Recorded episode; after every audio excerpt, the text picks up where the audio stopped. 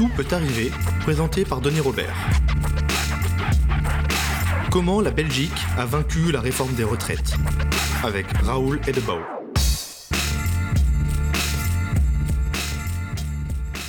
Raoul Edebau, welcome. Ah, bedankt, hein. merci beaucoup. merci de cet accueil. Alors, je le dis en français pour les Français qui ne comprendraient pas. Euh, Raoul est debout. Bienvenue. Merci beaucoup. Donc c'est la première fois que je fais une émission en, en bilingue.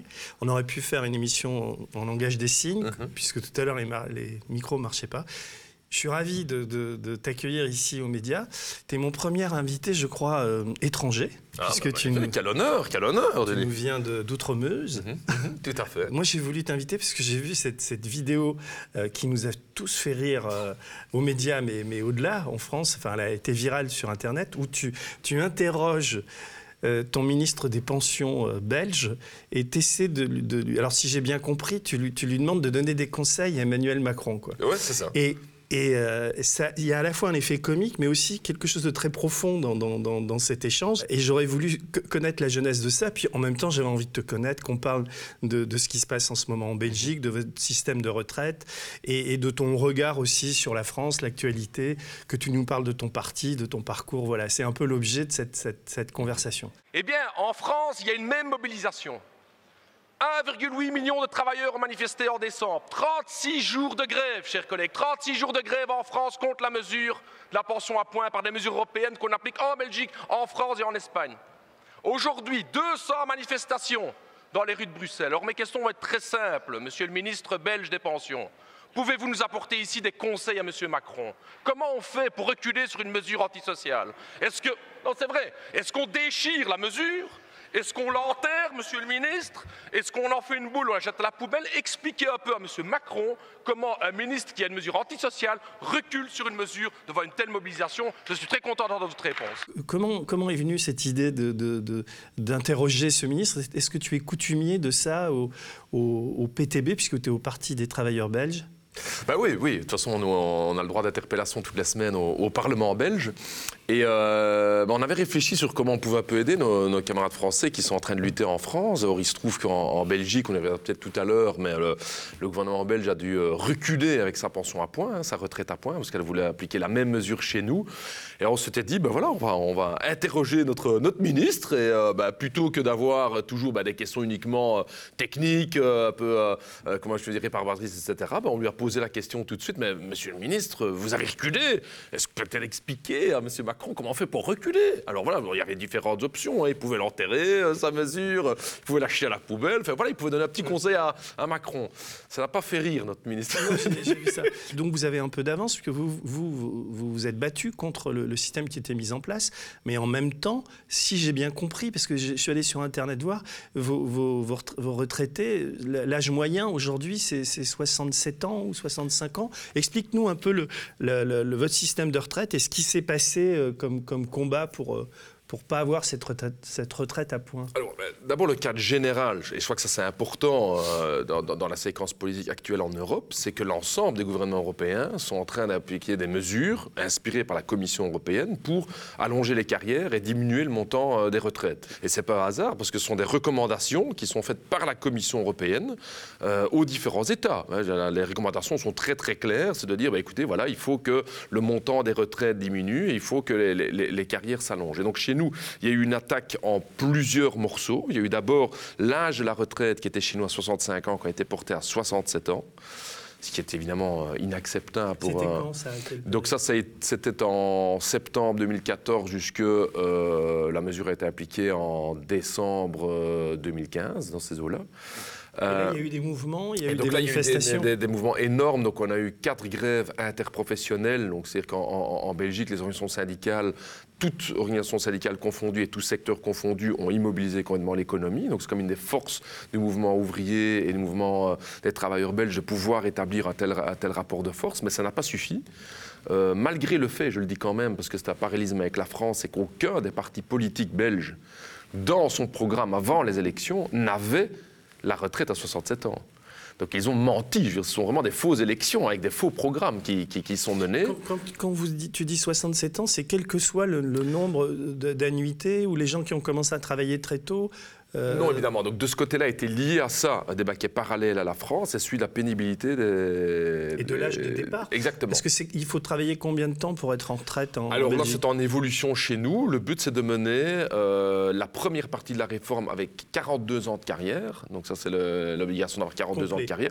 Ce qui veut dire, et c'est important, que la majorité des travailleurs devront travailler jusqu'à 67 ans. Et plus particulièrement les femmes. Alors, ça veut dire que quelqu'un qui commence à travailler à 20 ans, il peut s'arrêter à 62 ans en Belgique Alors si- chez nous, oui, il y avait encore les droits au Alors, pourquoi pré- vous au dites pré-retraite? 67 ans? Je Parce qu'aujourd'hui, petit à petit, l'âge de début de carrière étant plus tardif et plus particulièrement les carrières incomplètes, parce qu'on parle bien ici d'années complètes de travail. Donc quand on analyse les carrières des femmes, par exemple, elles sont souvent incomplètes chez nous en, en Belgique. Je pense qu'on a la même situation en, en France. Les périodes assimilées sont de plus en plus réduites et donc de plus en plus, il faudra travailler jusqu'à 67 ans. Ah oui, c'est une moyenne qui a été faite, C'est ça, c'est qui, ça. qui est ça. inscrite dans la loi aujourd'hui. Et donc qui est inscrite dans la loi, mais c'est là où le gouvernement vient alors avec une, a voulu venir plutôt avec une réforme plus globale et qui est celle de la pension à point. C'est l'équivalent de la retraite à point. Donc là, la déclaration gouvernementale de 2014 invoquait la mise en place d'une pension à point. Et le ministre a encore dit euh, en décembre 2017, je vais imposer la pension à point en Belgique.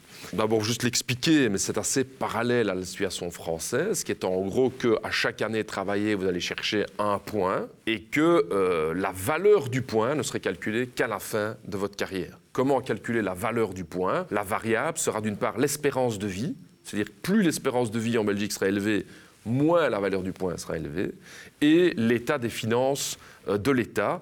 Euh, si les finances sont dans le rouge, une diminution de la valeur du point. Donc, Et là, dans, dans ce projet euh, inique, ça c'est moi qui donne mon avis, tout à fait. euh, euh, qui contrôlait cette valeur du point? C'était Alors donc ça, c'était le gouvernement qui fixait la valeur du point. Donc c'est vraiment incroyable. Et c'est ça qui a justement fait que la réforme a, a rencontré énormément de résistance au niveau des travailleurs. En décembre, il dit je vais l'imposer au travail des vacances. décembre 2019. Décembre 2017, on est Oui. en décembre 2017. Il y a une grande lutte qui se déclenche grâce aux organisations syndicales et sur le plan de la mobilisation, mais aussi sur le plan de l'information. Je pense que ça, c'est vraiment important d'avoir pu entraîner l'ensemble des travailleurs, pas uniquement les secteurs forts, mais l'ensemble des travailleurs du privé, les jeunes, dans une information. Et donc là, on a eu notre contribution avec le, PTB d'arriver réellement à démontrer que ce aurait été une pension tombola. Faut, faut le dire aux gens. Tu n'allais pas savoir, je dirais, avant la fin de ta carrière, de combien était la valeur du point. Et là, vraiment, on a eu une résistance qui s'est établie très largement, avec comme point culminant une manifestation au printemps 2017 avec 70 000 personnes dans les rues de, Bruxelles, et où là, le, ministre, petit à petit, a dit, bon, ben, je vais l'imposer avant les vacances, et puis il a dû dire, je vais l'imposer avant la fin de l'année, et finalement, il n'a pas réussi à l'imposer. Et là, c'est toujours comme un serpent de mer, ça revient ou c'est complètement abandonné? Donc là, clairement, il a abandonné. Donc là, j'ai encore interrogé au niveau du, Parlement pour dire euh, qu'est-ce que vous voulez faire avec votre mesure? Il dit bon, ben, on verra, on va étudier. Euh, Un ministre libéral ne dit jamais qu'il abandonne sa mesure. Il va dire bon, euh, on va encore y réfléchir, etc. Donc la mesure est réellement annulée. Et c'est une, victoire importante, non seulement pour nous, mais aussi pour les travailleurs français. Parce que c'est c'est ça que je dis quand, quand nous, avec le PTB, on va en solidarité à Paris ou à Lille ou quoi, on ne va pas qu'en solidarité avec les travailleurs français. C'est aussi pour nous protéger nous-mêmes. Parce que les travailleurs français doivent comprendre que le but de la Commission européenne et de Macron, c'est de faire un exemple de la France en cassant la résistance ici et en revenant évidemment avec la pension à point en Belgique. Donc là, les deux luttes sont vraiment, elles sont liées, intrinsèquement liées. C'est la raison pour laquelle cette solidarité est aussi importante. Ce qu'il faut dire, vous avez une chance par rapport à nous en Belgique en ce moment, c'est que vous n'avez pas de gouvernement. Alors, ça c'est clair, c'est qu'on a à nouveau depuis un an dans un gouvernement euh, minoritaire. C'est euh, c'est quoi C'est un gestionnaire de, de faillite quoi, exa- qui- exactement. Ben, bon, nous, on a l'habitude en Belgique, on a eu 580 jours sans gouvernement. Et je dois dire que ça fonctionne pas si mal que ça. d'ailleurs, hein.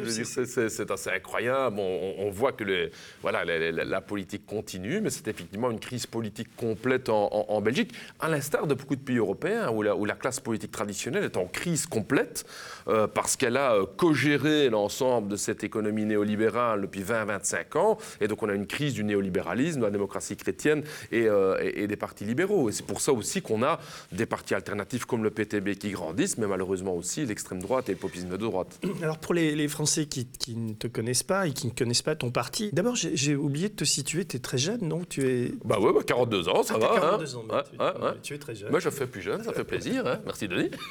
Non, non. Et, euh, et donc, tu es député et porte-parole de, de ton parti. Vous Vous avez 12 députés euh, au Parlement de, de, Bruxelles. Comment ça se passe entre la, la, la, les Flandres et la, Wallonie? Que représente en termes de pourcentage ton parti par rapport aux autres? Le rapport gauche-droite, la force des écolos Est-ce que tu peux situer un peu ton parti euh, dans le paysage politique belge pour savoir d'où tu parles et quelle est ta, ta représentativité par rapport à, à, la démocratie belge, on va dire? C'est ça. Donc nous, bah, voilà, le PTB, donc on a un parti marxiste, hein, je veux dire, qui est présent euh, euh, et au sud, et au nord, et au centre du pays. Donc il faut savoir pour les téléspectateurs français que la plupart des partis politiques belges sont divisés suivant leur région. Et c'est marrant, tu dis marxiste. En France, c'est un mot qu'on n'utilise pas quand on. Bah, moi, je trouve important. Je trouve que se revendiquer. Moi, je fais toujours une analyse du capitalisme euh, par cette grille d'analyse. Oui, aujourd'hui, il y a une exploitation des travailleurs. Oui, aujourd'hui, il y a un problème que notre économie, on n'a rien à dire sur notre économie. Il n'y a qu'une petite partie euh, de la population, nommée les grands actionnaires, qui décide. Moi, je trouve que c'est pas normal.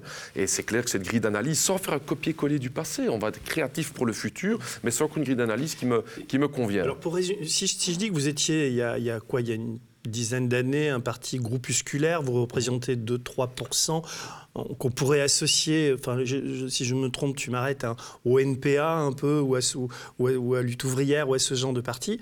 Aujourd'hui, enfin l'année dernière, vous représentiez 24 ou 25% dans les sondages. Aujourd'hui, vous êtes à 17-18. Mmh.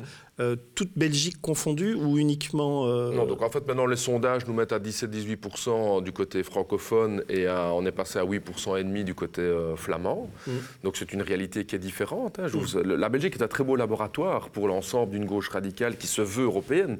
C'est-à-dire qu'on est un peu à la limite entre une influence germanique, je veux dire, et une influence latine, et qui donne aussi la force de notre mouvement social. Vous savez, nous, le syndicalisme organisé, il est né en Flandre. La spontanéité combative ouvrière était présente en, en Wallonie, et, et, et, ce marxisme politique, comme il existait chez notre pays, venait de Bruxelles. Quoi. Donc c'est vraiment cette force qui nous venait de différentes régions, nous a permis justement de, de souder la force du mouvement ouvrier en, en, en Belgique. Et aujourd'hui, évidemment, il y a des réalités très différentes politiquement. Vous avez une extrême droite qui est forte du côté flamand, avec le Vance Belang, qui est maintenant dans les sondages à, à 23-24%. Mm. Euh, et vous avez une Wallonie où on n'a pas d'extrême droite. Donc vous voyez un petit peu les différences qu'on a. Vous avez Didier Reinders, non? Alors là, on a Didier Reinders, l'homme qui parle l'oreille des riches. Donc on a un, un mouvement libéral, ben voilà, avec Didier Reinders qui est très agressif contre, les, contre les, travailleurs, qui eux doivent être autour des 20, 20%. J'ai compris. Enfin oui, c'est un, un, peu comme Macron ici, non, Reinders? Sauf qu'il est très ami avec Sarkozy. Enfin, c'est. Ouais, ouais, mais bon, tout ça, ils se mettent les uns d'accord les autres, etc. Vous savez, Macron, quand il a dit, moi je serai ni gauche ni droite, c'est toujours la même chose. Quoi. C'est toujours le ni gauche. Hein. Je veux dire, c'est toujours la même chose. Ni gauche ni droite, mais surtout ni gauche. Chez nous aussi, il y a des partis qui disent non, on n'est plus de droite, on n'est plus de gauche, etc. Et donc nous, pour revenir peu à ta question, on a en tout une quarantaine de députés et au niveau régional et au niveau fédéral. Et on a une force qui est montante. Euh, on est voilà, quatrième parti euh, du côté euh, francophone du pays. On est premier parti d'opposition du côté wallon. Et du côté de la Flandre, dans une situation beaucoup plus complexe qu'on va retrouver dans d'autres pays européens, on a une gauche radicale du PTB qui augmente et qui passe maintenant, voilà, qui a eu aux dernières élections, est passé à 6%, avec 4 députés qui nous viennent de la Flandre et 8 députés qui nous viennent de, la francophonie.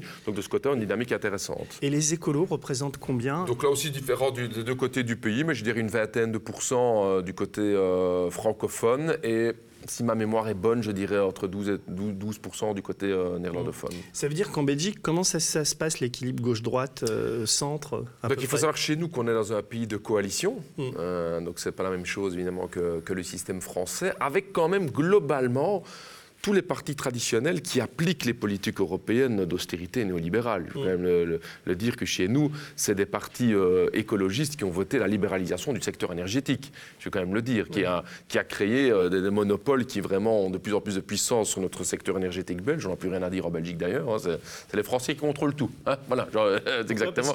Parce qu'en fait, ben, EDF a, a, a racheté. Ouais, c'est ça, c'est ça. Donc on a vraiment, on a les monopoles. Il y a sept grands monopoles énergétiques qui contrôlent toute l'Europe. Donc euh, et il faut dire que vous payez, enfin, le, le c'est vous qui payez le plus cher en téléphone, en gaz, en, électricité. C'est affolant. Enfin, j'ai des amis belges je, je, trouve que je paye beaucoup en France. Ouais. Mais vous êtes, vous êtes effectivement un laboratoire de ce que produit le libéralisme complet, en termes d'économie. Complet, complet.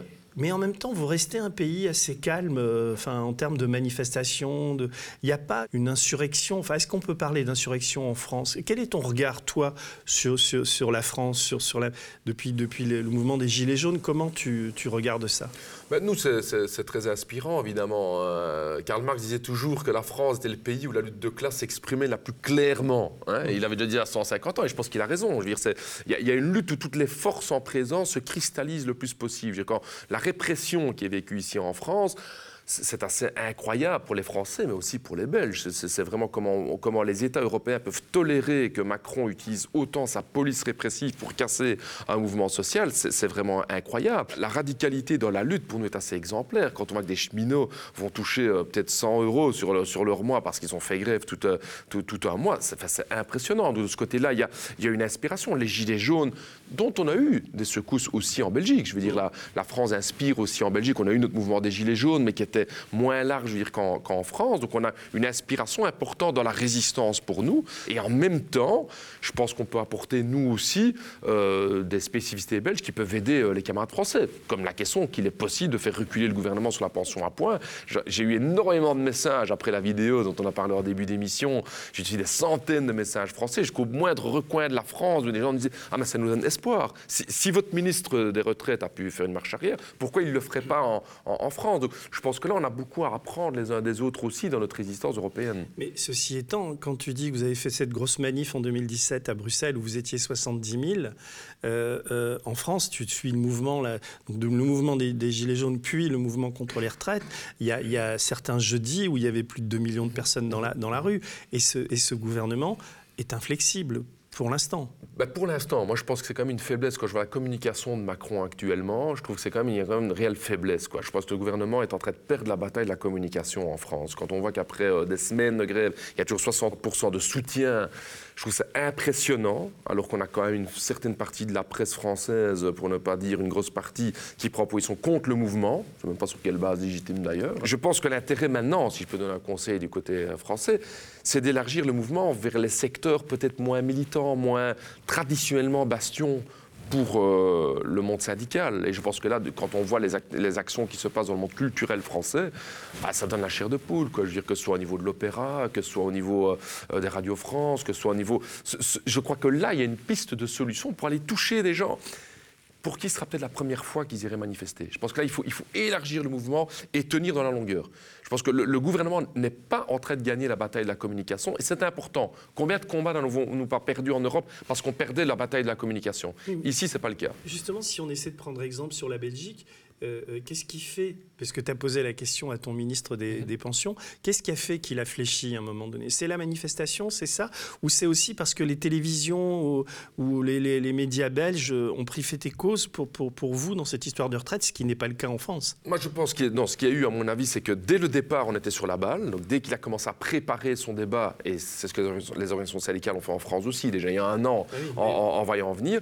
Mais deux, je pense réellement que l'enjeu d'expliquer aux gens le fond de la mesure. Parce que les, les retraites, ce n'est pas un dossier simple. Hein. Oui, euh, les, chez nous, il y a les tantièmes, euh, les régimes spéciaux, euh, les 45e fois le cosinus de la tangente, etc. Tu n'y comprends plus rien du tout. D'ailleurs, le, ministre belge, une des grosses erreurs qu'il avait faites, c'est qu'il avait mis sur pied un, site internet mmh. qui s'appelait mypension.be. Et c'était un site où tu pouvais aller calculer ta retraite. Donc tu introduisais tes coordonnées et tout, tu appuyais sur Enter, on te disait combien tu allais. Et lui, il pensait qu'en mettant ce site sur pied, il allait rassurer les gens. Donc lui, il met du pognon, il dit on fait mypension.be. Ah ouais, il y a un million de Belges qui ont été sur le site pour aller regarder combien ils allaient toucher avec leur carrière. Mais les gens, quand ils ont vu ça, la première chose qu'ils ont fait, c'est OK, on va manifester. Ils ont regardé 900 euros, 920 euros, parce qu'il faut savoir que les pensions sont encore plus faibles chez nous qu'en France. Hein. Mm. Donc il y a 25% de différence dans le montant des retraites entre la Belgique et la France. Et c'est pour ça que l'Europe et la Commission européenne appuient Macron pour casser la résistance française. Parce que la France donne encore 14 à 15% de son PIB aux pensions. Chez nous, c'est 10% C'est vers ça que le patronat français veut aller. 10%, 10, ça veut dire qu'on va faire reculer toutes les retraites en France. Et c'est pour ça qu'ils veulent casser la France. Je pense que le, monde politique de gauche doit se mouiller la chemise aussi. Je pense vraiment que c'est un combat commun qu'on doit pouvoir mener là-dessus et, rester sur des points très clairs de revendication. Nous, on avait dit, je pense que ça c'est positif en, France aussi, retrait de la pension à point. On commence pas à discuter, oui, mais l'âge pivot, et si on le retourne. Non Si tu commences à faire ça, tu commences à perdre complètement le mouvement. Ou bien isoler. hein. Alors, les, les policiers, on va leur donner. Là, on va faire une concession. Ouais, mais c'est classique. C'est ce qu'ils ont fait. Exactement. C'est ce qu'ils font. Exactement. C'est divisé pour régner. Et nous, nous, en France, on a la, la- la CFDT, une partie des syndicats autonomes, qui maintenant viennent de dire, comme il a reculé sur cet âge soi-disant pivot, tu as vu, ils viennent de dire, euh, euh, ils ont engagé des négociations, ce qui fait qu'il y, a une- il y a une rupture syndicale et il y a même des, des- des grosses guerres entre les deux syndicats. Est-ce que ça se passait comme ça en Belgique aussi? Ma Chine, la situation n'est pas simple non plus. On a deux grands syndicats, on a même trois syndicats, mais en tout cas la FGTB et la CSC. C'est clair qu'il y a pas mal de discussions en interne et dans toutes les organisations syndicales. Vous avez un courant plus combatif, un courant qui est moins combatif, un courant qui veut tout de suite euh, euh, discuter vous- négociations. Excuse-moi, Raoul, vous, votre courant moins combatif, est-ce qu'il était quand même opposé au système à points Globalement, oui. Je pense qu'une des forces qu'il y a eu, les deux organisations syndicales ont publié à plus d'un million d'exemplaires un journal d'information notamment sur la pension à points, qui était très très bien fait. De ce côté-là, il y a eu un front commun. C'est d'ailleurs ce front commun qui permet d'avoir une grève générale et qui a été très suivi. Ouais, non, c'était très suivi dans énormément de secteurs. L'économie était vraiment en plat. Quoi. De ce côté-là, c'est C'est vraiment assez à exceptionnel. Non, mais on a une autre tradition syndicale. hein. donc il faut quand même savoir qu'en en Belgique, si ma mémoire est bonne, on a un 80% de taux de syndicalisation. Donc c'est une toute autre forme de, syndicalisme qu'en qu'en France, évidemment, qui a ses points forts, qui est celui de toucher de manière interprofessionnelle les travailleurs d'une manière Flandre, Bruxelles, Wallonie. Donc ça c'est une force, tout secteur confondu. La faiblesse, c'est parfois qu'il faut peut-être beaucoup plus de temps pour mettre le train en marche. Et c'est clair que même en Belgique, sur la retraite à 67 ans, la décision notamment de la CSC, qui était le syndicat euh, démocrate chrétien, après les trois grandes grèves de décembre 2014, d'arrêter plutôt le mouvement, est à mon avis une décision regrettable. Donc chez nous aussi, on a les mêmes débats au niveau syndical. Je ne vais pas commencer à embellir la situation en, Belgique. Et je pense qu'il est important de dire à, à tous les copains, même qui militent à la CFDT, etc., etc., il faut, faut leur dire, cet âge pivot, il n'est pas nécessaire dans la pension à points. Il faut expliquer aux gens, vu que le, car- le- votre compteur carrière va être individualisé, faire comprendre aux gens. Donc, le bonus-malus, il va être introduit directement dans votre carrière. Donc, en fait, c'est un faux pas en arrière, quoi. Je veux dire, je, veux, je veux plus de pension à points, qui dit, mais il va garder les points quand même. Dire, il faut faire comprendre aux gens que c'est un leurre ce que le gouvernement français est en train de vendre maintenant, il mente, il mente, parce qu'il y aura toujours ce principe qu'il faudra travailler plus longtemps pour moins de pension. Il faut lire, les travailleurs allemands, ils ont la pension à point, hein. une pension à point, je ne sais pas comment ils disent ça en allemand, mais en tout cas les effets, ils sont là. hein. Ils ont perdu 10% de pouvoir d'achat pour les pensions par rapport au salaire. C'est un décrochage de 10%. Un million de pensionnés allemands qui ont moins de 800 euros par mois. Ça, c'est la réalité. En Suède, ils l'ont mis la pension à point. La carrière aujourd'hui est à 68 ans et demi en Suède. Donc, il faut expliquer aux gens que tout ça, c'est des leurs. Et nous, vu de Belgique, on sent bien que la France, elle peut gagner. Elle peut gagner. De ce côté, il ne faut, pas- faut pas lâcher le combat. C'est vraiment pour nous, tous les travailleurs européens. C'est pour ça aussi qu'on a apporté de l'argent à la caisse de grève pour les, potes de la CGT. Parce que pour nous, il y a vraiment un combat exemplaire qui, doit être gagné euh, en France. Mais alors, la différence aussi, c'est que votre, euh, gouvernement ou votre État en, en 2017 était beaucoup moins répressif que ne l'est Macron. Vos policiers en Belgique sont quand même un peu plus cool qu'en France, non? Enfin, comment tu, comment tu vois ça, toi, de, de là-bas? Tu- Bah, c'est clair, c'est clair que la répression française, on n'en croit pas nos yeux. Quoi. Je veux avoir une telle répression, euh, je veux dire, quels que soient les mouvements sociaux, enfin, j'étais encore à Lille la semaine passée, c'est c'est quand même fou, juste pour avoir le droit de manifester dans la ville. Quoi. Attends, quand même la moindre des choses, t'as pas envie de manifester dans les champs. Quoi. Je veux dire, le préfet qui dit Ouais, vous pouvez manifester dans les champs, au milieu des betteraves. Attends, on parle de quoi nous, je veux dire, nous, ce qu'on veut, c'est quand même être là, on est là. Quoi, je veux dire. Et donc, euh, à quel point, 300 mètres plus tard, tout de suite, il y a déjà la- les CRS qui sont là pour charger. C'est vraiment un État policier, la France. quoi. C'est c'est fou, quoi. Soi-disant le pays des droits de l'homme et des lumières, mais on est où, quoi? C'est- C'est vraiment incroyable. Et de ce côté-là, on a vraiment l'agenda d'une élite politique européenne dont le but de- d'imposer une Europe austéritaire, mais vraiment une, une Europe aussi répressive. Et, et- et donc on est en train de laisser le choix aux gens entre, entre une Europe au- autoritaire d'une part, ou un populisme et un extrémisme de droite euh, d'autre part. C'est ça l'alternative qu'on donne aux gens, et c'est pour ça que nous, les gauches radicales, les gauches démocrates, l'ensemble du mouvement social en, en- en Europe, on doit relever la tête. Il faut arrêter de rester dans les cordes, quoi. On peut gagner. Je veux dire, il faut arrêter d'idéal- d'idéaliser je veux dire, les années 36 où on allait chercher le Front populaire et tout et tout, la situation était compliquée aussi à ce moment-là. hein. Donc on doit aller renouer avec une tradition historique offensive, ça, ça- ça, j'y crois fortement. Vous arrivez à, agglomérer un peu des, des- des écolos, des, des- parce que euh, le, le- le- le Parti des travailleurs, en fait, euh, était un parti, il y a dix ans, un peu maoïste, ou je me trompe Mhm. Ouais, non? tout à fait, en 68 quoi. hein. Ouais. Bon, après, Et- ouais, il se revendiquait plus du maoïsme. Et là, là, puis, ouais. maintenant, vous, vous, vous êtes, euh, vous êtes toujours un parti de gauche, tu dis marxiste, mais vous êtes beaucoup plus ouvert, vous êtes prêt à, à- à créer des alliances, jusque, je sais pas, à la social-démocratie, jusqu'à l'écologie. Comment vous faites je, je pense Parce qu'en France, c'est, façon puzzle, là, en ce moment. C'est impossible d'imaginer une gauche rassemblée. euh, La la première question compliquée, vraiment, c'est de définir la gauche. Je crois que c'est c'est ça qui est très complexe, parce que je veux dire, au nom de la gauche, on nous a déjà fait bouffer des couleuvres et des couleuvres en Belgique et en France. hein. donc il faut un peu dé- déterminer. C'est pour ça que ce, ce marxisme, je m'en revendique, c'est-à-dire de, oui, le PTB est un parti anticapitaliste. donc c'est-à-dire que l'économie de marché, comme elle fonctionne aujourd'hui, ne peut pas répondre aux problèmes sociaux, démocratiques et, écologiques. Le vrai pouvoir aujourd'hui euh, en Europe, il est dans les mains euh, des, multinationales. Je, le vois, nous, la politique énergétique en Belgique, c'est Electrabel qui décide. Euh, la politique militaire, je veux dire, c'est euh, Lockheed Martin qui nous livre nos F-35 et qui fournit carrément les attachés de cabinet dans le cabinet de la ministre. Donc on voit que la mainmise des monopoles économiques n'a jamais été aussi grande sur notre économie. Hein, je euh, si on doit parler et compagnie, etc., je ne vais pas aborder ça ici, mais je veux dire, le moins de choses qu'on puisse dire, c'est qu'ils contrôlent tout, même nos transactions. Donc ils savent même combien coûte notre slip. Donc euh, la question de reconstruire une alternative à gauche passe par une analyse rigoureuse et une analyse critique de toutes les mesures néolibérales qui ont été appliquées par la gauche traditionnelle. De ce côté-là, le PTB est singulier dans le paysage politique belge, c'est le côté de dire on n'a aucune illusion en la matière. Est-ce que ça veut dire que nous ne pouvons pas travailler ensemble sur certains dossiers avec la social-démocratie et l'écologie politique Oui, on peut trouver des dossiers sur lesquels on, travaille ensemble. On a introduit euh, euh, un amendement pour un fonds blouse blanche, donc les, infirmiers et les infirmières menaient des luttes en Belgique, tiens donc. On a même lutte d'ailleurs en, France pour un refinancement du secteur parce que les infirmières et les infirmiers n'en peuvent plus. Il y a eu une lutte exemplaire des organisations syndicales avec euh, le, mardi et les jeudis des blouses blanches. Il y avait vraiment toutes les semaines des actions dans les hôpitaux. Nous avons introduit un amendement au niveau du Parlement pour demander 400 millions supplémentaires et on a eu l'appui notamment des écologistes et, et- et des sociodémocrates et on a été gagné cette victoire. Donc c'est possible de le faire. En même temps, on a eu tous des débats compliqués en Belgique sur la participation gouvernementale, qui est une question qui est complexe parce que pour pouvoir former un gouvernement, il faut être d'accord les uns avec les autres qu'on allait avoir une rupture avec l'économie libérale ambiante. Et en discutant, en négociant avec M. Di Rupo, qui, est- qui était le président du Parti socialiste belge, on s'est rendu compte qu'après six heures de discussion, il ne voulait pas rompre avec ça. Euh, et d'ailleurs, la preuve, c'est que le gouvernement wallon qui s'est formé, dans lequel on a voulu nous enfermer, euh, ce gouvernement wallon, euh, ben, quelques semaines plus tard, le même PS et Écolo ont accepté la privatisation d'un service public de câble-distribution important chez nous. Donc cette question complexe du rapport entre une gauche authentique et j'ai envie de dire, cette gauche molle qui accompagne le libéralisme, ça reste une dialectique complexe.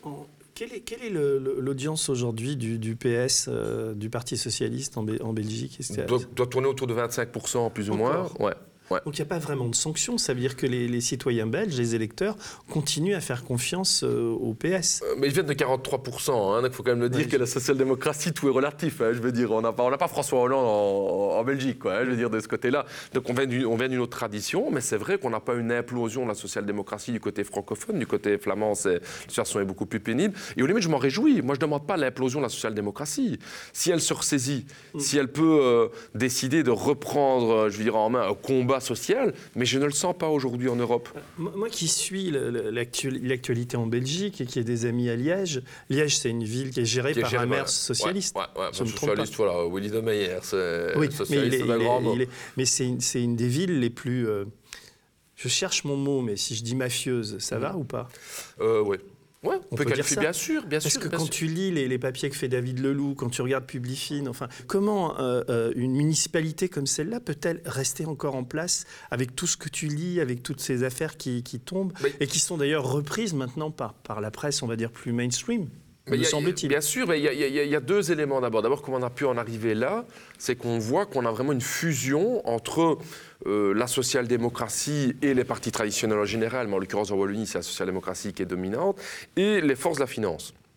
Et donc, en gros, nos entreprises publiques sont gérées comme du privé, sont privatisées de l'intérieur. Donc, ça, c'était. Donc, ça, ça, là, le PS, il est créatif, quoi. hein. donc, il garde une coquille qui est une intercommunale publique, et à l'intérieur, on siphonne tout et on privatise. On paye les élus. Enfin, il y a des salaires de. Incroyable, incroyable, incroyable. Tu donc, peux dire, parce que je, je- tu le Donc- sauras mieux que moi, en termes de. de, de- 500 euros la minute. Donc il y avait des comités de secteur où on était payé 500, les, les- les hommes politiques étaient payés 500 euros la minute. Des Pourquoi gens du PS. quoi. Oui, oui, du PS, du CDH, du MR, donc tous nos partis traditionnels sont Donc, mouillés. ces gens-là avaient tout intérêt à, À se taire. à, à se taire et puis à, permettre aux multinationales de, gérer la boutique. quoi. complet. Et c'est la logique de tous ces dirigeants politiques qui étaient dans c'est de dire, vu que je suis un gestionnaire comme une entreprise multinationale, je dois être payé comme tel. Et c'est comme ça qu'un Stéphane Moreau, qui était en gros un des dirigeants du Parti socialiste à Liège, s'est octroyé un salaire d'un million d'euros. Ça va même plus loin. À l'intérieur, alors à un moment donné, vu qu'ils sont pris la main dans le sac, c'est trop flagrant, avec le travail notamment de journalistes euh, comme David Leloup, euh, qui a travaillé sur les salue vous avez connu- Salut, Tout à David. fait, vraiment, non, mais si eux, ils n'étaient pas là, on n'en serait pas là aujourd'hui. hein. Je veux dire, ils ont gratté, gratté au prix de grande pression. Il faut quand même le dire. Chapeau au travail de journaliste d'investigation qui a été Et fait. puis, il a plein de procès. Ah ouais, mais c'est comme ça. On intimide, on intimide, quoi. hein. Je veux dire, ça, c'est incroyable. Mais donc, ils vont même plus loin. C'est qu'aujourd'hui, à un moment donné, les recommandations, quand même, du Parlement, pour dire, les gars, c'est trop flag, là, vous êtes fait prendre et tout et tout. Les gars ont dit, OK, on va vendre les entreprises. Et à qui ils ont vendu ces entreprises publiques? À eux-mêmes. Ils se sont auto-vendus, les entreprises. C'est quand même, c'est incroyable. Là, les Français on, pourront se documenter sur, euh, sur Internet, mais euh, euh, ce qu'il faut dire, c'est que c'est en ce moment, ça. Enfin, c'est-à-dire que c'est ces 5-6 dernières années. Et c'est toujours en cours aujourd'hui. Ah, C'est- ah, donc, il y a une semaine, euh, a été voté. Donc d'abord, ils ont été pris la main dans le sac pour se revendre à eux-mêmes les boîtes. Et là, quand même, le monde politique a dit c'est trop flag. Là, ils se revendent eux-mêmes la boîte. Ils privatisent la boîte eux-mêmes. Donc, ils se sont dit Ah, on va intervenir pour casser la décision de vente. On se dit Ah, on va reprendre dans le giron public cette société. C'est une société de télédistribution. S'il y a bien quelque chose qui a besoin de première nécessité, c'est bien la câble distribution. Non. Qu'est-ce qu'ils ont fait tous les partis traditionnels, Parti socialiste en tête? Ils ont privatisé l'entreprise Vous à une société qu'on appelle Providence, qui est un fonds d'investissement américain, dont le seul but, c'est mis noir sur blanc sur leur site internet, c'est se faire des thunes, donc c'est valoriser les actifs. Ils vont rester quelques années, hop, ils vont se virer. Ils ont fait la même chose en Irlande et au Danemark. L'emploi a trinqué complètement et c'est ce que le Parti socialiste a fait chez nous. Et c'est une décision qu'ils ont prise il y a une semaine. Donc, pour revenir à ta question sur le rapport entre la gauche traditionnelle et la gauche de combat, la gauche combative, la gauche marxiste comme nous, c'est ça qui est compliqué. C'est qu'il y a une gauche traditionnelle qui, au nom du réalisme, du pragmatisme, de l'opportunisme, enfin, mets tous les ismes que tu veux euh, dans cet international opportuniste, euh, le but c'est euh, de s'accommoder aux règles du jeu, qui sont des règles du jeu parfois qui deviennent mafieuses. Mais ça se révolte pas. Je prends l'exemple de Liège. Comment j'ai du mal moi-même à m'imaginer vivre dans une ville comme ça, à lire ça, à voir ça et à rester statique. Enfin, il, y a, a- beau- il y a beaucoup de résistance. hein. Moi, j'ai parlé des manifestations. On a eu des manifs jusqu'à 100 000 personnes je dans les rues de, Liège. de- de Bruxelles. hein. Je veux dire, on a eu à, à- à Liège, il y a une il y a un associative. tropisme quand même. Liège, c'est quand même. Tout à fait. Si je dis que c'est une des villes les pires de Belgique en termes de, on va dire, d'accords et de Tout corruption au niveau des de, multinationales. tout à fait. Et de fusion, de collusion réellement entre l'élite politique et euh, l'élite industrielle, à travers notamment la privatisation des services publics. C'est vraiment à Liège que ça se fait. C'est tout, c'est pas hasard si c'est à Liège que le PTB va chercher le plus de voix. hein. Je veux dire, nous, on à Liège, je veux dire, on monte à du 20%. hein. Euh, Par à Liège, si à Liège, il y a les frères Dardenne. Exa- exactement, mais non, mais c'est vrai, mais les frères Dardenne, je veux dire, et à Liège, c'est une ville rebelle. hein. je veux dire, il y a plein de gens qui nous contactent, qui veulent pas se laisser faire. On a encore signé une carte blanche avec les frères Dardenne, avec Bouli Lanners, pour demander Bouli, que le-. Bouli, attends, ça, ça, c'est la tchatche, hein, Bouli, je veux dire, mais, mais c'est vrai, mais c'est de la vraie résistance. C'est pas parce que c'est des gens qui réussissent en France qui ne contribuent pas dans leur résistance à Liège. Hein. Bouli, euh, le combat qu'ils mènent sur le nucléaire, euh, Oui, je veux dire bien que le patron il n'est pas content d'avoir Bouli si tu m'entends, faut que tu viennes. Ah ouais, ouais, ouais, médias. ouais. Bouli, viens, franchement, c'est une bonne émission, là. Ça, ça fait du bien. Non, non, Non. c'est- un ami, Bouli, c'est pas un hasard si, si ces combats-là, on les mène ensemble. C'est c'est un mouvement très large, qui n'est pas uniquement le monopole d'un parti politique. C'est très, très large à Liège. Mais dis-moi, Raoul, si on réfléchit, on prend un peu de recul, euh, on est quand même dans une, dans une sacrée merde en ce moment. Je, je- je- Ouais. je- je veux dire, bon là en France, il y a ce problème des retraites, mais ce qu'on vient de décrire comme paysage à Liège, en même temps, c'est aussi une forme de laboratoire, Liège. C'est-à-dire que si on laisse, si le peuple, la population euh, laisse passer et continue à être passif par rapport à, par rapport à, cette, à cette corruption, mais qui a at- atteint un degré euh, qu'on n'imagine même pas. On n'imagine pas en France, je sais pas moi, Anne Hidalgo se prendre un million de, de, de salaire par. Enfin, tu vois, de- de- de- c'est un truc de dingue. Euh, euh, c'est la fin des haricots, quoi. On est, dans, on est, je veux dire, tu, sais, on parle beaucoup des multinationales qui ont le pouvoir, etc. Vous, dans une ville comme Liège, c'est en place là déjà. Et pourtant, quand tu, tu, vas à Liège, ben, les, on continue à aller boire des coups dans des bars. Mhm. L'économie a l'air de, de, tenir, ou, mhm. enfin non ou... Si, ben, bon, on est dans une zone qui a économiquement quand même au poumon avec la, la fermeture d'une grande partie d'ArcelorMittal. Hein. bon, on l'a connu en, France aussi avec Florange, etc. Hein. donc, je veux dire, vraiment, de ce côté-là, le chômage est élevé chez nous. Mais c'est vrai que la lutte la lutte, c'est jamais une ligne rectiligne. Quoi. Je veux dire, la lutte, c'est toujours des hauts et des bas. Hein. Nous, on a des grandes luttes en 2014-2015. Aujourd'hui, c'est un peu plus bas. Ça peut remonter à tout moment. On l'a vu en France. Et qui aurait dit il y a 2-3 ans qu'il y aurait un tel mouvement comme, comme aujourd'hui Donc, euh, la lutte, c'est toujours des hauts et des bas. Ce que je pense qui est important, c'est que le peuple s'organise et le peuple bouge. Et de ce cas, ça, ça ne vient pas spontanément. Ça, je crois que c'est important. Le degré d'organisation du peuple, et moi, je vais prendre ma responsabilité comme responsable politique, mais ça vaut au niveau du syndicat, etc. aussi, qu'on se voit, qu'on se rencontre, qu'on a des réunions ensemble, qu'on fait des manifs ensemble, qu'on se voit, qu'on se touche, Denis. Vraiment que c'est important dans la lutte. On ne peut pas rester chacun dans nos coins. L'individualisme, c'est ça aussi. C'est que les gens aujourd'hui, pour aller boire sa perte, ben, Jupiter, et ils vont te vendre ta Jupiter, ta machine pour te faire ça chez toi. Comme ça, tu vas plus au, café, tu n'es plus en train de voir tes gens. L'individualisation de la société, c'est un projet politique. Mettre les gens devant la téloge trois heures par jour en train de regarder des émissions, allez, on peut un peu, je peux un peu quand même critiquer les émissions, parce qu'on critique toujours les JT. Mais les JT, les JT, il n'y a pas que ça dans la vie, je veux dire. Les émissions TV sont des émissions toutes qui promeuvent d'une manière industrielle, je veux l'individualisme. Le maillon faible, tu vois cette émission-là, t'es quatre qui sont là, il y a la petite vieille qui sait pas répondre, vous êtes le maillon faible. Mais c'est quoi comme idéologie qu'on transmet, quoi? C'est qu'on dit aux gens, vous êtes le maillon faible, paf, le plus faible, il est éjecté, quoi. Mais l'île de la tentation, quoi. On, est en train d'apprendre aux gens à cocufier sa femme, quoi. Hein. Ah ben, non, toutes les merdes que vous produisez, on les bouffe en Belgique. Hein, c'est pour ça qu'aujourd'hui, on va faire un petit peu quelque chose de qualité pour envoyer ça en Belgique aussi. Non, mais c'est vrai. Ah non, tout ce que vous faites, nous, on l'a aussi. Je peux te faire une, remarque, parce que je regarde aussi, moi, tu sais, j'ai le câble, j'habite pas Paris, donc quand je suis chez moi, je regarde des fois la RTBF, et euh, vous n'êtes pas tellement au JT de la RTBF. On voit beaucoup d'autres partis, vous êtes un peu ostracisé encore à la, à la télé belge mais Ça tarde un petit peu à passer. Je tarde de comprendre qu'on est à 12 élus. Le CDH qui a 5 députés, nous on a plus du double de députés, il passe plus que nous. Quoi. Là, quand même un problème, quoi, je veux mm. dire, de ce côté-là. C'est de changer les habitudes. En Belgique, il y a eu pendant 30-40 ans, c'était les quatre mêmes partis. Mm. Et Albert euh, Frère. Et, Albert Frère. Albert Frère qui évidemment gérait l'économie. Hein, exactement. Albert Frère. Et donc, euh, euh, c'est pour nous important que ce cinquième parti puisse plus passer dans les médias traditionnels. Je crois que c'est un point important. Mais ce que nous, ce que nous montre l'exemple, l'exemple liégeois, c'est quand même un degré de soumission jamais atteint. Si on t'avait dit, je je sais pas, il y a 6 ou 8 ans, on t'avait décrit cette situation de corruption endémique, mhm. tu aurais dit non, mais c'est pas possible, ça va pas arriver comme ça. Là, c'est là. Et pourtant, ça bouge pas, vraiment. Mais moi, moi je pense qu'une des conditions pour pouvoir bouger, c'est l'espoir. Hein. c'est l'espoir que se mobiliser puisse changer les choses. Or là, on vient, dans tous les pays européens, d'une séquence des années 80-90 où on a encaissé pas mal de défaites d'un point de vue socio-économique. C'est la raison pour laquelle c'est important qu'on renoue avec des victoires. Et ça, je sens, pour moi, ta question, je à Liège, c'est que les gens disent, est-ce qu'on peut encore gagner? Et pour pouvoir avoir l'espoir, il faut pouvoir, à mon avis, sortir du cadre. C'est-à-dire se dire, et c'est ce que nos, grands-parents idéologiques, euh, les syndicalistes et tout ont fait quand ils allaient pour la journée des 8 heures, la première fois que la revendication des journées des 8 heures est établie alors qu'on travaille 13-14 heures par jour euh, en Belgique, les patrons, ils se disent, attendez, vous êtes fous, quoi. Si on fait la journée des 8 heures, c'est la faillite de notre économie. Vous n'êtes pas réaliste. Ça, c'est le mot, les réalistes il faut être réaliste, il faut être pragmatique, il faut être réaliste, il faut être pragmatique. Et je pense, pour revenir à ta question, qu'un des problèmes de nos peuples, c'est justement d'être trop sous l'influence de ce réalisme et d'oser sortir du cadre. C'est pour ça que les résistances qu'on voit, que ce soit en Espagne euh, avec le mouvement pour les pensions, que ce mm. soit en France, que ce soit... Cet état d'esprit-là, on doit le retrouver. Et, et moi, je pense qu'en Belgique, on est à l'avant-plan, à mon avis, d'une grande lutte qui va euh, décoller. Je pense que vraiment, la question, c'est que les cartes doivent pouvoir s'établir clairement. On n'a pas encore de gouvernement qui se met en place, mais c'est très clair, en tout cas, qu'il y a un ras-le-bol qui est en train de grandir. C'est une des raisons pour laquelle on a lancé une, grande manifestation euh, qu'on a appelée la Grande Colère, Hashtag la grande colère. Si les amis français veulent nous rendre visite à, Bruxelles le dimanche 1er mars, on lance comme parti politique à 13h30 une manifestation de la de Bruxelles pour vraiment pouvoir donner une voix à cette colère. C'est ça que j'ai dit. Il faut sortir de son salon. Moi, je suis biologiste de formation.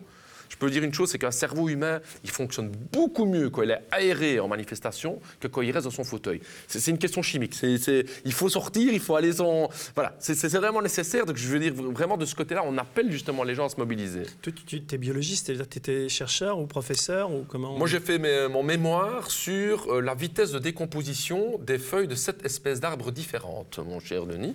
Donc, c'est-à-dire, j'ai analysé euh, l'aulne, le, le bouleau, le sorbier, euh, et j'ai analysé la vitesse de décomposition des feuilles. Mais ça, c'est une vraie passion quand on est biologiste. C'est difficile de ne pas être passionné. Non, c'est vrai. Et, donc là, tu as, as, tout arrêté pour faire de la politique euh, Sauf l'ornithologie. Donc ça, j'ai continué à aller voir les piafs, quoi, à aller cocher des oiseaux. Ouais, ouais, donc ça, j'ai deux, trois copains syndicalistes. Donc là, on va régulièrement, une fois par mois, ou quoi, on va regarder les oiseaux. Alors j'ai fait une, émission la semaine dernière avec Paco Mtielman qui a écrit un livre que je te conseille d'ailleurs, qui s'appelle Tu m'as donné la crasse, j'en ai fait. Putain, j'arrive jamais à me souvenir du titre de l'or. Mhm, mhm.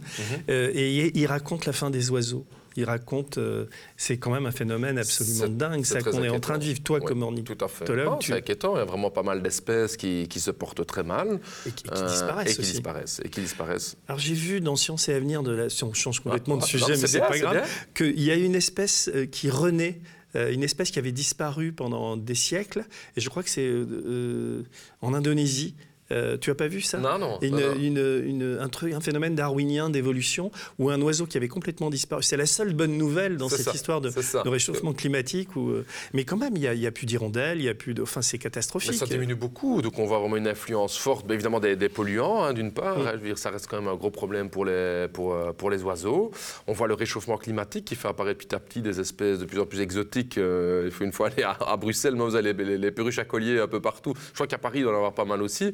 Donc vraiment des, espèces qu'on n'aurait pas cru qu'auraient pu s'adapter, qui s'adaptent un petit peu partout. Donc on a réellement des, phénomènes qui sont inquiétants. Et je pense que la nature est un point important aussi.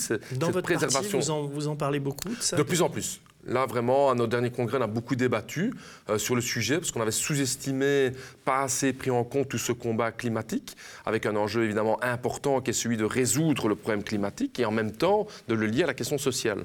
Et donc là, bon, on s'est rendu compte en, Belgique, on parle toujours de la responsabilité des consommateurs en matière de production euh, mm. de carbone et de gaz à effet de serre, mais qu'en fait, 40% des émissions venaient quand même de 302 multinationales. Des multinationales qui ne sont pas soumises euh, aux règles de taxe carbone habituelles, mais qui sont soumises aux au, schéma européen ETS, hein, le European Trade Scheme, qui est en gros les, quotas carbone.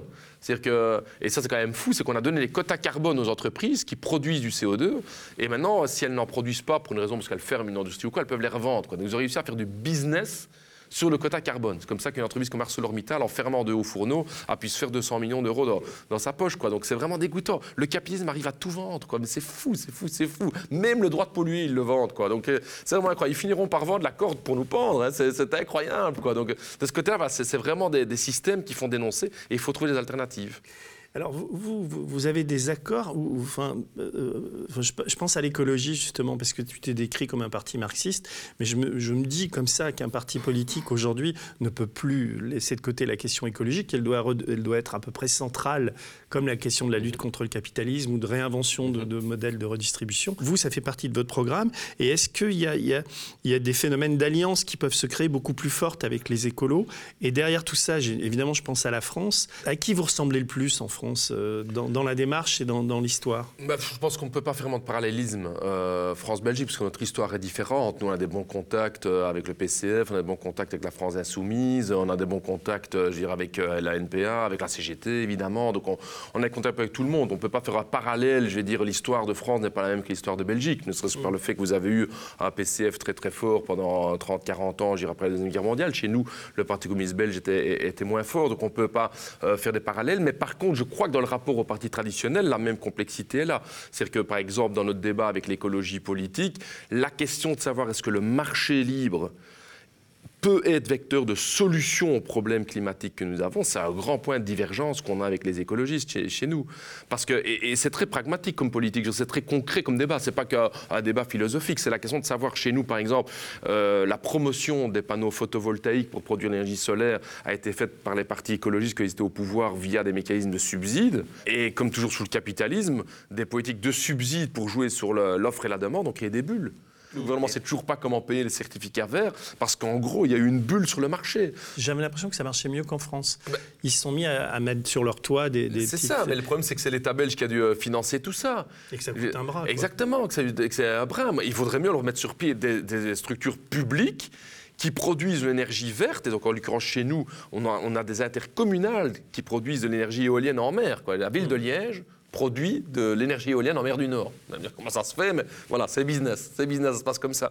Plutôt que de vendre tout ça au privé, faisons une grande société publique belge qui va avoir, je vais dire, une- réellement une production monopolistique et qui va pouvoir mettre son énergie verte au service du public.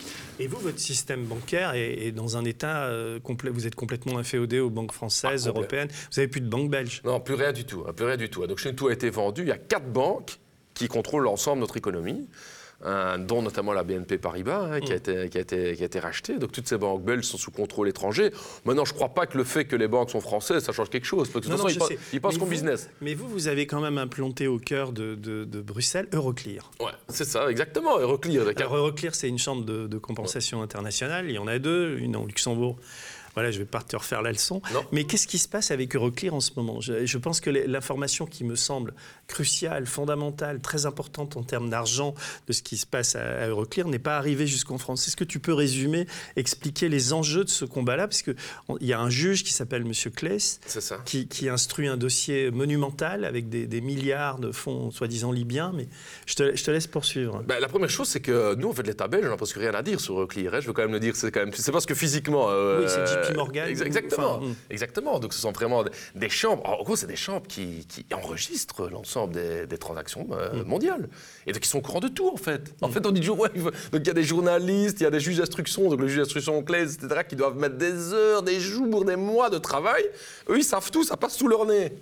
Et toujours, on, on sait des rien du tout. Donc là, c'est la question des, des fonds libyens. hein. Donc, comme- Donc là, il y, a- il y a eu quoi? Il y a eu une plainte et il y, a y combien de milliards qui ont été bloqués? Enfin, C'est une enquête journalistique de David et d'un autre fait. journaliste, David Leloup. Et... Mais que c'est débloqué surtout, Oui. c'est surtout, Oui. c'est surtout ça la question, c'est qu'officiellement, je bah, des sanctions étaient prises euh, par rapport à la, la Libye de, de- de Kadhafi, et pour des raisons de business, euh, on, a, on a levé ce type de sanctions, et notre ministre ne sait de rien. Alors attends, explique parce que les gens ne comprennent pas. Mais non, mais donc, c'est-à-dire que quand vous avez bloqué la, Il y a combien les de fonds sanctions internationales, oh, je connais plus exactement, j'avais demandé de 5 milliards, j'ai pas suivi euh, le, le- le dossier d'hyper près, c'est Marco Vanès, mon Mm. camarade Marco Vanès qui a intervenu beaucoup sur, Bon, je l'inviterai pour la, la prochaine C'est fois. ça, c'est ça. mais- Non, mais je veux dire, les, les fonds sont, sont bloqués. Et là, le juge est bloqué aussi. Tout à fait, tout à fait. Le juge Claes, mais bloqué sur beaucoup de dossiers. hein. Le juge Claes, c'est- c'est très clair. Mais donc, euh, aujourd'hui, le gouvernement belge, en fait, dit ne, ne rien savoir, ne rien vouloir voir.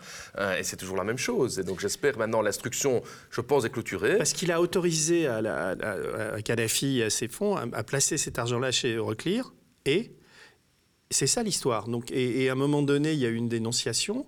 Donc on a bloqué les comptes. Et là, on vient de les débloquer. On les a débloqués il y a, il y a quelques années déjà. hein, pour Donc ils pouvoir- sont débloqués. Et là, ils l'instruction ils disent- et- et- l'État belge, donc on a, on a une audition d'un- fonctionnaire qui dit Mais moi, on m'a donné l'ordre. euh, et les ministres disent Non, non, je n'ai pas du tout donné l'ordre. Tout le monde se renvoie la balle. Quoi. Mais c'est très clair que c'était une décision politique. Quoi. Mm. Et il fallait voir en audition dire, le, le fonctionnaire dire Mais si, si, si, on m'avait dit de. de- et donc c'est clair que c'est illégal parce qu'il y avait des sanctions qui, qui étaient. C'est une décision quand même de l'ONU. Quoi. Et ça signifie qu'une qu'une société comme Euroclear, qui appartient à des banques euh, étrangères, américaines entre autres, elle a, elle, a tout pou- elle a un pouvoir infiniment supérieur à un État qui l'héberge comme la n'importe quel- Belgique. exactement, à n'importe quel ministre. Ça, ça, c'est la conclusion politique qu'on doit tirer de, de ce type de manœuvre-là. C'est très très clair. Après, je pense que le monde politique belge est évidemment plus que passif, voire même acteur de donner ce pouvoir à Euroclear, soyons très, très, très clairs. Si on donnait le véritable pouvoir à un juge d'instruction, vous savez combien d'instructions chez nous sur des grandes questions bancaires ont été abandonnées par transaction pénale Donc en Belgique, aujourd'hui, vous pouvez racheter votre procès. C'est-à-dire que quand vous voyez à un moment donné que vous allez perdre votre procès ou quoi, vous rachetez votre procès. commence, ouais. Exactement. Et c'est la justice de classe. C'est ça qu'on met en place. Ah, tu vois, j'ai des copains belges qui savaient que, que je t'invitais, qui m'ont envoyé des, des listes de questions. là.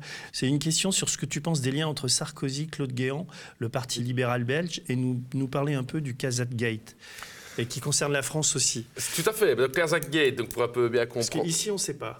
Non, mais c'est ça, c'est ça. Mais nous, d'abord, il y a les, les gates euh, se Ouais. succèdent. hein. Mais, Le donc, euh, mais donc, chez nous, en fait, c'est Chaudiev, quoi. Dire qu'il y a, Qui est un quoi, oligarque russe. Exactement, l'oligarque russe, qui, euh, qui, en gros, pour pouvoir échapper à la justice, avait besoin justement de pouvoir acheter son procès. Mais donc, chez nous, il y a, la loi n'existait pas encore.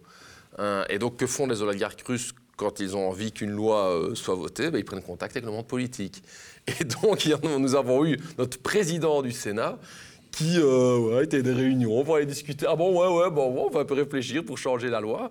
Donc c'est en fait euh, Armand Decker, quoi. Et donc en fait, pas mal de preuves sont là que des rencontres ont eu lieu et que politiquement, effectivement, une loi, la, la loi sur les transactions pénales, a été votée pour pouvoir permettre euh, à euh, des oligarques russes. avec Guéant et, Sarkozy? Ben, Donc en fait, là, euh, en gros, ils ont besoin, donc, pour tous les réseaux internationaux, pour les mettre les uns les autres en, en, en contact, dire, fait passer par la France.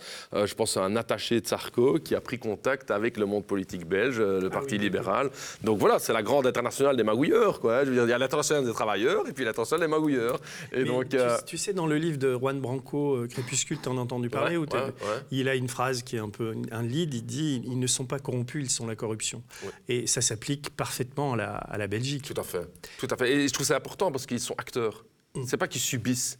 C'est pas que ça vous tombe, oh, j'ai une enveloppe qui me tombe dessus ou quoi. Je veux dire, à un moment donné, vous êtes acteur. Ça que j'essaie de comprendre, c'est qu'une partie de l'élite politique est en fusion avec le monde du capital et fonctionne selon les règles du capital. C'est pas cette corruption, c'est une manière de fonctionner. Euh, il y a deux, corps, on va dire, qui peuvent lutter contre ça en dehors des, partis politiques. Ce sont les magistrats mhm. et, la presse. Mhm. Comment ça se passe en, Belgique bah, Chez nous, il y a de plus en plus de problèmes. C'est que la magistrature et la justice est sous-financée. C'est-à-dire qu'on va jamais faire une attaque frontale politique contre des magistrats.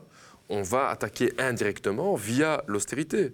Mmh. Et donc, le budget de la justice a été réduit de 10 d'une manière linéaire sous la dernière législature.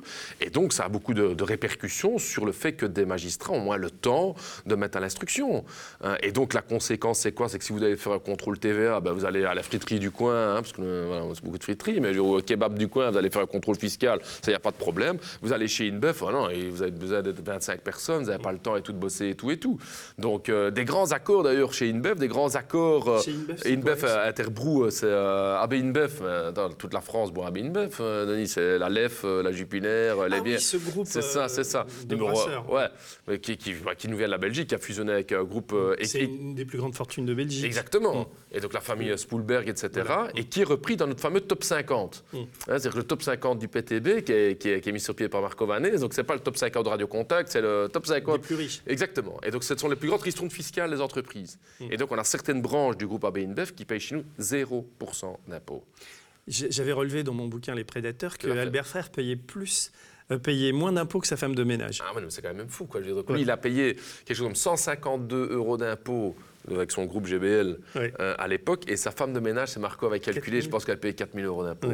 J'avais relevé ça. Mais c'est fou. Mais mon père a vécu la même chose comme sidérurgiste. Quoi. Le jour, la fermeture, on annonce la fermeture de la sidérurgie, euh, ArcelorMittal a payé sur euh, l'ensemble de son bénéfice 1,4 milliard d'euros, 496 euros d'impôts. Hmm. Mais tu vois le comptable, bon, on, le chèque, on l'arrondit à 500, chef. Allez, 500, on est, on est gentil avec le fils belge, on paye 500, on paye 496. Mon père payait 6 000 euros d'impôts. Là, on parle, je pense à toi parce que je sais que tu as un train et que les taxis sont un peu lents ici, mais je voudrais encore te poser. Oui, qu'il y a quelques perturbations au service public français aussi pour l'instant. Hein. Ah, c'est gréviste, franchement. Vous avez aussi, comme en France, une presse euh, mainstream, on va dire, et une presse alternative qui, qui gagne de plus en plus d'audience et de terrain, ou est-ce que c'est différent?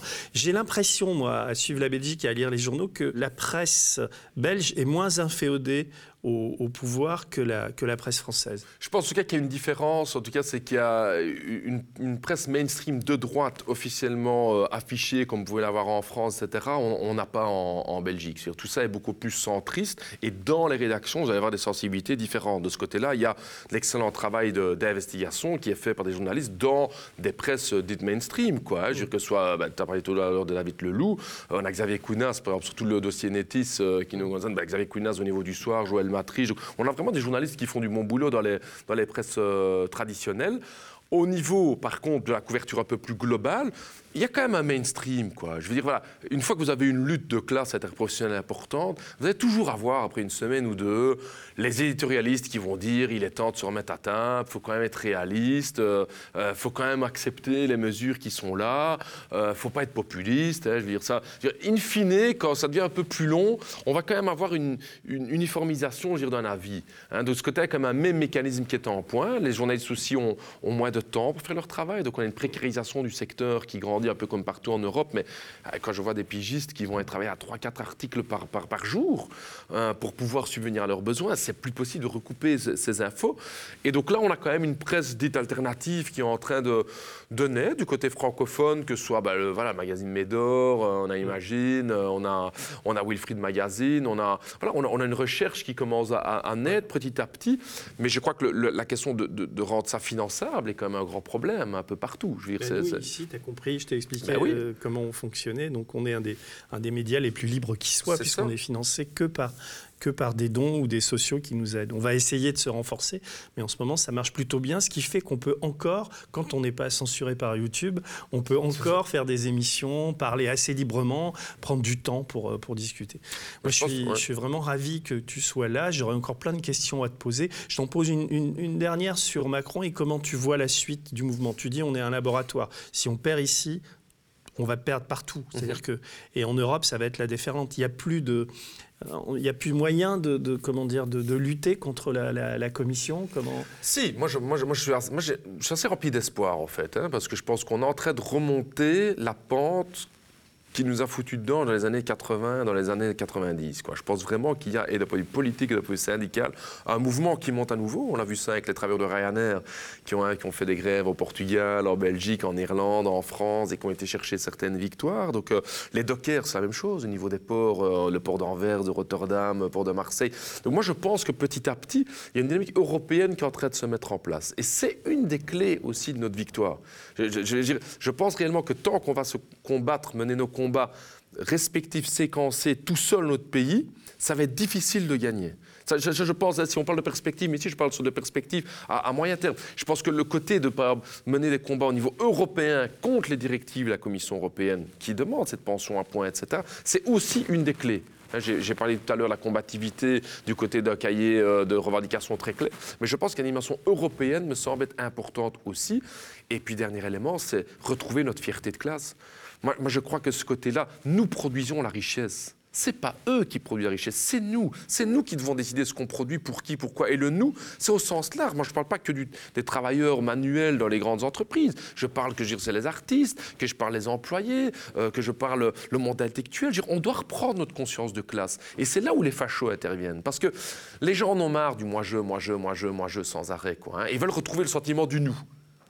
Et c'est là-dessus que les Le Pen, les fachos chez nous, du côté euh, de la Flandre et tout, ils veulent, ils veulent surfer parce qu'ils veulent créer un nous, le nous exclusif, le nous nationaliste, le nous d'extrême droite qui exclut les travailleurs sans emploi, qui exclut les travailleurs immigrés, qui exclut tous les autres. Et nous, on doit revenir, nous, la gauche conséquente, avec un discours de classe et un discours radical. On doit être fiers de notre cause. Mmh. Moi, j'en ai marre d'avoir des gauches traditionnelles qui, sont, qui, qui ont peur de leur ombre, on a peur, on a peur. On est fiers. C'est nous qui avons construit les sécurités sociales. C'est nous qui avons construit la journée, la journée des 8 heures. C'est nous, hein. c'est pas la droite. Eux, ils étaient où ceux-là? Ils étaient en train de manger leur caviar à cette époque-là. Voilà ça qu'il faut dire. Tu peux pas venir faire de la politique en France, non bah écoute, voilà, j'aime bien. Est-ce que, est -ce est que tu peux pas te présenter euh, Non, enfin, il faudrait qu'on fait une circonscription électorale unique. On pourrait peut-être faire, ça pourrait être bien, ça. Raoul, je te serre la main. Je suis ah, vraiment ravi que tu sois venu, et puis j'espère que eh ben, j'espère que tu as raison. Et ben voilà, et bonne suite aux médias. Hein. Franchement, continuez, lâchez rien du combat non plus. Hein. Merci. Le média est indépendant des puissances financières et n'existe que grâce à vos dons. Soutenez-nous sur lemediatv.fr. Et pour ne rien rater de nos contenus, abonnez-vous à nos podcasts.